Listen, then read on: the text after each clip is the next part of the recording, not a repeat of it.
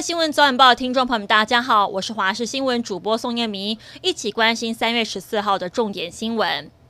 说好 COVID 分配的疫苗在二月底能够抵台，但眼看三月份却迟迟不见踪影。今天中央流行疫情指挥中心表明，已经跟 COVID 联系上，也坦言购买过程有转折，疫苗何时能够到变数很大。但除了疫苗抵达的时程未知之外，目前台湾首批抵达的 AZ 疫苗副作用多，就怕到时候出现医护巨打潮的状况。就在欧洲多国停用 AZ 疫苗之后，挪威的卫生当局又发现了有三名的医疗人员因为施打了 AZ 疫苗，造成流血、血栓跟低小血板等不寻常的状况，目前正在医院接受治疗。不过，阿斯特捷利康药厂回应，没有证据显示会增加类似的风险。世卫组织也出面背书，表示疫苗是安全的，没有理由停用。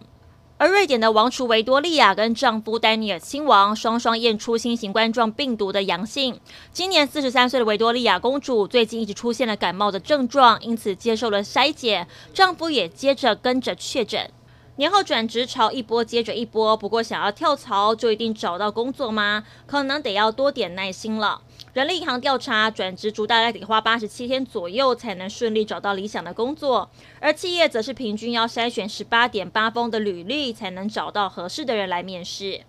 受到疫情影响，好莱坞大片缺席，让国片大放异彩。文化部表示，二零二零的国片观影人次达三百八十一万，国片总票房达八点七七亿元，都破了往年的新高纪录。影片类型也很多元。爱情、惊悚、恐怖、活尸等都有好评，而今年《角头外传》破一点五亿元，《气与魂》也破五千万，都持续在帮国片票房纪录加持中。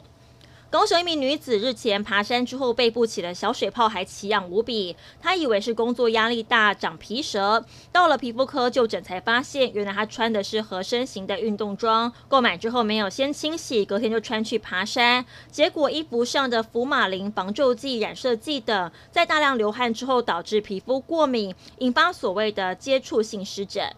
关心缅甸局势，三月十三号对缅甸来说是非常重要的日子，因为三十三年前的这一天，一名学生被军警杀害，引爆后续的民主运动，也就是所谓的“八八八八”民主运动。缅甸人昨天用烛光跟歌声纪念这一天，也纪念在今年反政变示威当中罹难的人们。而军警镇压示威力道也越来越强，光是十三号这一天，就至少十二个人不幸身亡。以上是这一节新闻内容，非常感谢您收听，我们再会。